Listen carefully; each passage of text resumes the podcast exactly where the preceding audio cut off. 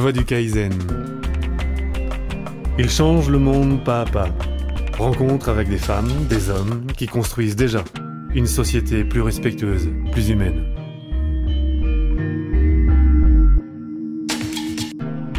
Le monde semble être en profonde transformation. Nous entendons parler de crise économique, de crise écologique, de crise éducative, voire même une crise sur le sens de nos vies. La voix du Kaizen relaie la voix de ceux qui ont fait le choix de la cohérence pour pas à pas vivre le changement. Dans cette émission, Pierre Rabhi prend la parole et partage avec nous la réflexion qui l'a amené sur le chemin de la sobriété heureuse.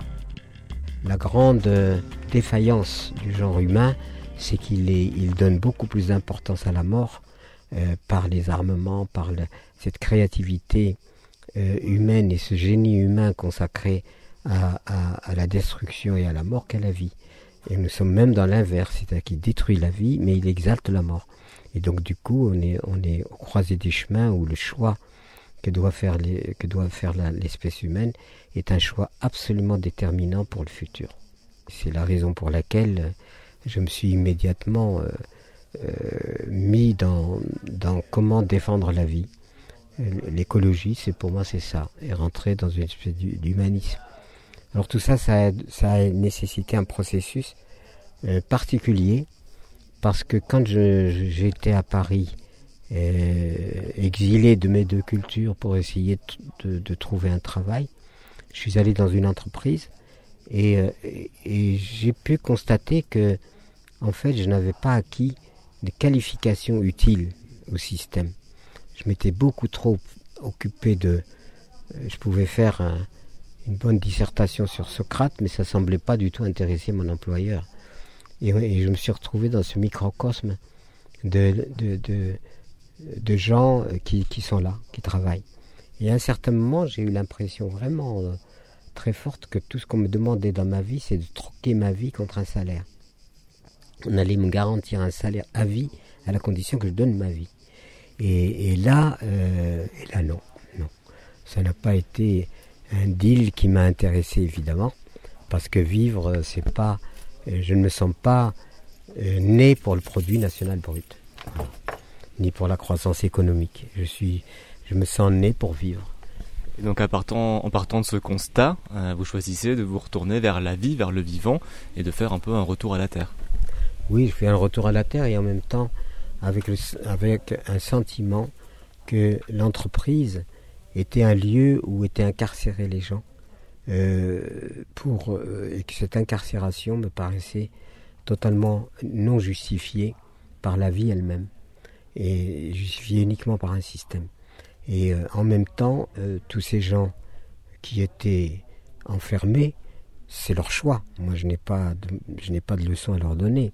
Mais, mais pendant ce temps-là, le soleil se lève, se couche, il y a, il y a la splendeur de la vie, il y a de la splendeur des nuits, des étoiles, de la beauté des forêts, etc. Mais il n'y a personne pour admirer. Tout le monde est enfermé dans, dans des, dans, incarcéré dans, dans un monde minéral, c'est-à-dire prisonnier d'un monde minéral.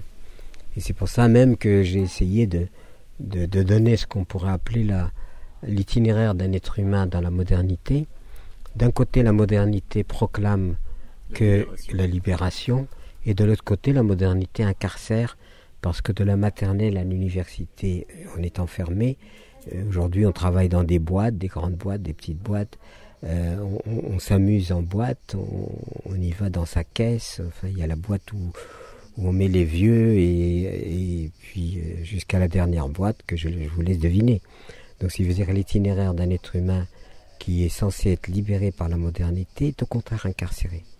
Et, donc de, ce, de, cette incarcération, euh, eh bien, je l'ai.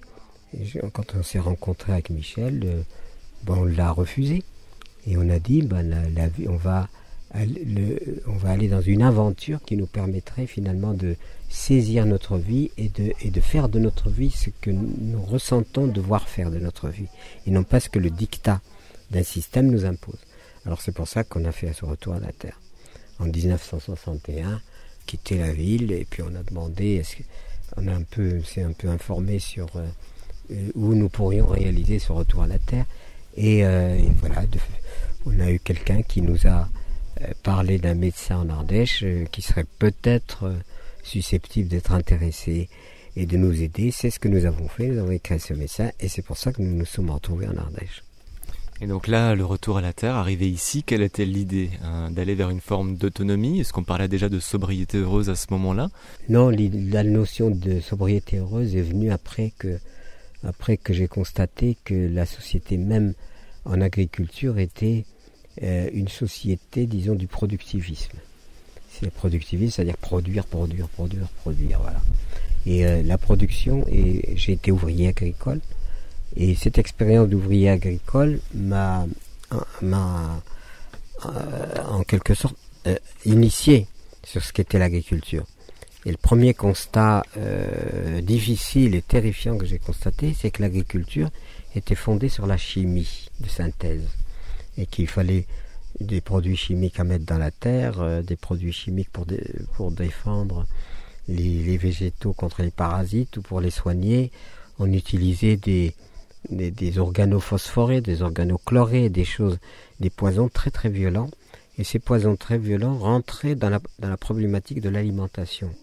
Donc il y avait euh, quelque chose qui ne concordait pas entre, entre le fait d'utiliser massivement des produits toxiques, qui sont donc des produits mortels, pour produire euh, de quoi vivre. Il y, avait, il y avait donc une contradiction. Et cette contradiction m'a beaucoup choqué et du coup, euh, ben j'ai décidé que s'il n'y avait pas d'autres méthodes euh, qui respecteraient la vie, qui respecteraient la terre, ben j'abandonnerais le projet.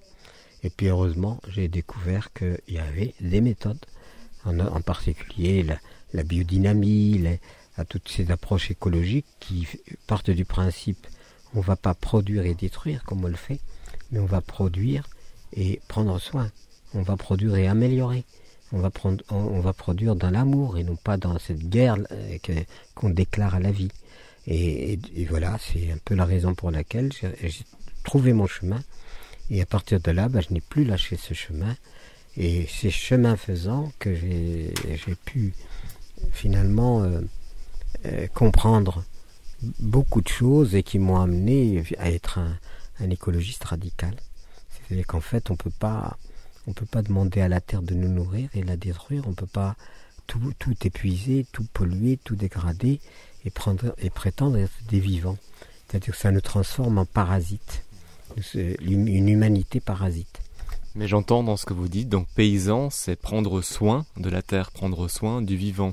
Et pourtant, j'ai l'impression que le mot paysan souffre d'une connotation négative. Souvent, les gens euh, regardent de haut euh, le, le, paysan bah, la, la, stupidité n'a aucun, aucune limite. Donc il regarde, ben, qu'il regarde.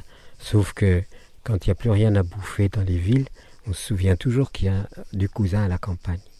Euh, tout le temps. Parce que le paysan, il a, quand il est un vrai paysan, je ne parle pas de l'exploitant agricole malheureusement qui est devenu un industriel de la terre et qui a perdu l'esprit, l'esprit fondamental du paysan. Il n'est plus, c'est plus un paysan, c'est, je le, respecte, mais c'est plus un paysan. C'est un, c'est, tout sauf un paysan. Ce sont même des gens qui contribuent énormément à la destruction du vivant. Euh, malgré eux peut-être, j'en sais rien, mais enfin moi je les juge pas, mais en tout cas je ne peux pas les approuver. Voilà, et je les respecte en tant que personne. Sauf que l'activité euh, agricole est devenue très agressive contre la vie. Et aujourd'hui on détruit la vie. Et tout, le, et tout ce qui en découle, en quelque sorte, euh, qui menace gravement, très très gravement l'humanité tout entière. C'est qu'aujourd'hui on n'a pas de paysan, c'est-à-dire celui qui est vraiment le, garant et le responsable de la vie et qui prend soin de la vie et qui prend soin de la terre, euh, parce que la notion de terre-mère, moi je l'ai complètement intégrée. C'est celle dont parlent les peaux rouges par exemple, la terre-mère. Euh, tous les peuples premiers ont eu un immense, une immense dévotion, un immense respect à cette terre auquel ils devaient leur, leur vie. Et, quand ils l'appelaient mère, c'était pas une métaphore, c'est une, réalité. Alors que c'est vraiment une mère. Donc cette mère qu'on assassine, eh bien évidemment, euh, je ne peux pas souscrire, si vous voulez, à cette, à cette démarche et je la trouve même très très négative. Et aujourd'hui, tout ce qui concerne l'alimentation humaine, on rentre dans, dans, une phase qui va être extrêmement dangereuse et des famines euh, terrifiantes euh, se préparent si on ne fait rien. Vous écoutez La Voix du Kaizen. Il est normal et légitime que j'ai ce qu'il me faut pour ma survie. Mais si j'outrepasse trop ce qu'il me faut pour ma survie, c'est forcément au détriment de quelqu'un d'autre.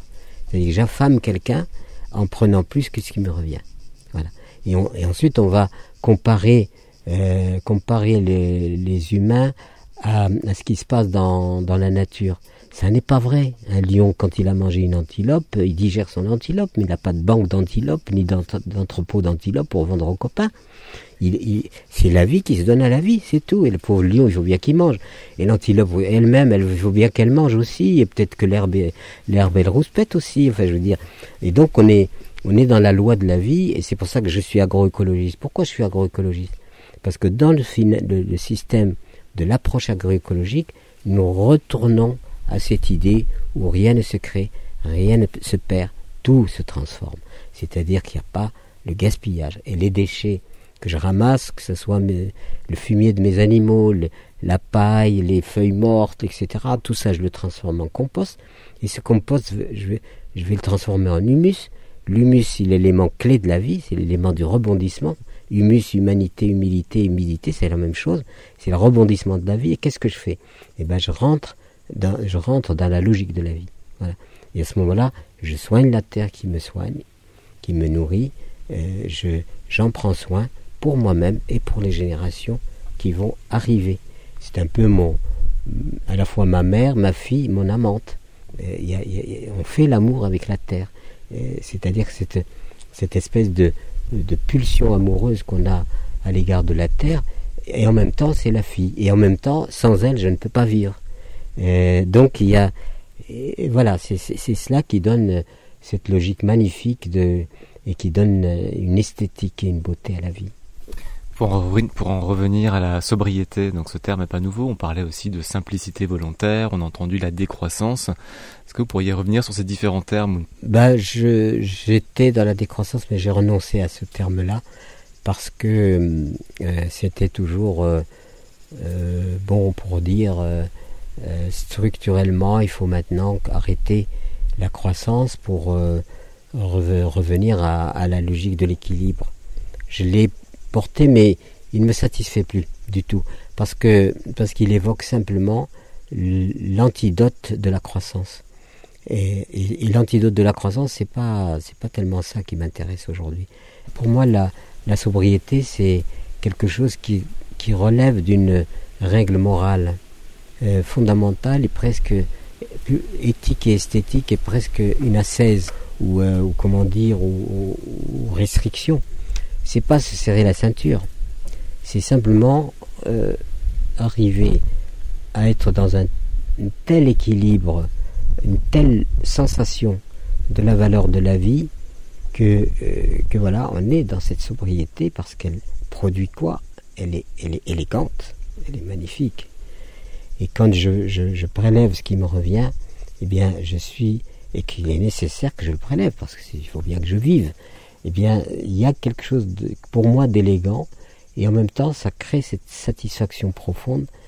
Il y a une petite anecdote comme ça. Il s'agit d'un pêcheur euh, qui vient de finir son boulot, il a sa barque à côté, et puis il est là, tranquille. Et puis un monsieur très sérieux qui passe et qui lui dit, monsieur, euh, la barque là-bas, c'est à vous? Il dit oui. Oh, mais elle est petite vous pourriez en avoir une plus grande quand même. Il dit, et après? Ben Après, vous aurez, vous allez pêcher beaucoup plus de poissons. Et après? Ben Après, vous allez gagner tellement d'argent que vous allez acheter un, petit bateau. Et après, ben vous achèterez un plus grand bateau, vous embaucherez des gens. Euh, ça va tourner du, du tonnerre, etc. Et après, après vous vous reposerez. Et ben, c'est ce que je suis en train de faire. Voilà. Pour moi, c'est pas une petite anecdote, c'est une anecdote réaliste. Parce que nous sommes dans, dans un monde du toujours plus indéfini. C'est ça la croissance économique, c'est-à-dire vouloir toujours plus. Mais au fur et à mesure qu'on augmente la croissance économique, on augmente comme par hasard la misère des autres. Pourquoi? Parce qu'on a les capacités aujourd'hui euh, de, prélever bien plus que... comment peut-on comparer des gens qui vont pêcher avec un filet dérivant qui va ramasser racler tout ce qu'il peut à côté du petit pêcheur qui lui cherche simplement à nourrir sa famille. Voilà. Donc c'est et, la croissance économique, ça veut dire ça veut dire faire de l'argent. Et on fait de l'argent avec tout. On détruit la forêt pour faire de l'argent, on écume les mers pour faire de l'argent. Tout, tout ce que nous faisons, c'est pour faire de l'argent. Et c'est là où il y a hiatus. Et c'est là où il y a nécessité de, de revenir à la juste mesure, de façon à ce que les biens de la terre d'abord se reproduisent. La nature, euh, y, a, il y a la fin dans le monde, mais la fin dans le monde ne devrait pas exister. Pas du tout. Parce qu'un seul grain de blé peut, peut nourrir l'humanité tout entière. Et c'est pas une métaphore. C'est le, pouvoir de, de, la, de, la, reproduction qu'a la nature qui est gigantesque. Euh, quand vous avez des kilos de tomates sur votre table, il faut savoir que c'est parti d'une graine, c'est tout. Pas plus qu'une graine. Une seule graine. Voilà. A fait ça. Mais j'en reviens à la sobriété heureuse. Comment l'expliquer simplement? Le livre que j'ai écrit pour expliquer, justement, a été très bien accueilli puisqu'on est à près de 300 000 exemplaires alors que un essai ça plafonne à 3 000, 4 000. Donc les gens, si les gens, euh, si c'est propagé comme ça et que les gens ont conseillé à d'autres gens de lire La sobriété heureuse de Pierre Rabhi, etc. Donc je me suis expliqué et, j'ai essayé euh, euh, de le faire. Et il y a aussi quelque chose qui est paradoxal en ce qui concerne ma, petite personne, c'est que euh, on dit de Pierre Rabhi, il fait ce qu'il dit, il dit ce qu'il fait. Et avec Michel, euh, qui a été le courage incarné, car courage féminin incarné, bah, nous sommes ici par notre volonté. Nous ne sommes pas ici par... Euh, et, Dieu sait, quand nous sommes arrivés dans ce lieu où vous êtes, eh bien, ce lieu, on l'a voulu. Donc on a de Paris, on a voulu faire un retour à la terre. Et puis quand on a voulu acheter ici, à l'époque, il y avait beaucoup d'exode rural, c'est-à-dire qu'il y avait beaucoup de, propriétés disponibles. On peut dire disponibles, il y en avait beaucoup. Alors on a cherché, cherché, on a trouvé des fermes euh, magnifiques dans le sens de prospérité, avec tout ce qu'il faut, tracteurs, tout, tout, tout, tout, tout, des hectares et des hectares, etc. Et, et c'est pas ça qu'on a choisi. On a choisi ce lieu, et ce lieu, nous avons vécu 13 ans sans électricité, 7 ans avec très peu d'eau. Euh, la terre, vous voyez comme elle est rocailleuse. Ces tas de cailloux que vous voyez, c'est des prélèvements de génération en génération pour pouvoir dégager un peu de terre. C'est tout. Et quand je suis retourné au Crédit Agricole pour dire voilà la ferme de notre... la réponse a été on ne peut pas vous prêter pour ça parce qu'on ne peut pas vous aider à vous suicider. Voilà. Et eh ben c'était la racine de la sobriété. Pourquoi ne pas avoir choisi On était prêt à me prêter beaucoup plus d'argent en achetant une ferme importante. Et nous, on achète celle-là. Alors après, se pose le problème, pourquoi? Parce que c'est beau, c'est tout. Et, la beauté, aujourd'hui, elle est, elle est exclue de la vie. On fait de l'esthétisme. On fait des choses... Euh, voilà, les maisons n'ont plus d'âme. On a l'impression qu'on vit dans une espèce de, caisse à, vivre sans âme. On est loin de la nature. On n'est même pas foutu de voir d'admirer un coucher de soleil ou un lever de soleil. On est euh, pendant 11 mois, on est on est là. Un ami qui disait c'est 11 mois de coma et un mois de réanimation pour retourner un peu faire quelques glissades sur la neige et, et aller un peu se moi c'est fait se bronzer sur la plage euh, si c'est ça vivre moi moi je, je, ne critique personne et je mais moi c'est pas ça vivre je suis pas né pour ça je suis pas né pour être l'esclave d'un système qui me qui me demande à la fois mon travail et qui me demande mon argent. En même temps qu'il demande mon travail, il me demande mon argent. Pourquoi? Pour créer des, des cartels internationaux de, qui, qui, qui, sont des, qui accumulent tout, le résultat de l'effort de tout le monde, et qui finalement deviennent si puissants qu'ils déterminent, qu'ils déterminent le destin de tout le monde. Il y a à repenser l'existence sur cette terre. Euh, on en vient à se poser la question, euh, Existe-t-il une vie après la mort, mais existe-t-il une vie avant la mort? Parce qu'il faut bien définir un jour ce que, veut dire vivre. Et moi, la façon dont, nous vivons, pour moi, c'est pas ça, vivre. Si c'est ça, vivre, bah, il vaut mieux mourir, ça ne sert à rien. La voix du Kaizen, une émission de Kaizen Magazine. Kaizen Magazine à retrouver en kiosque tous les deux mois.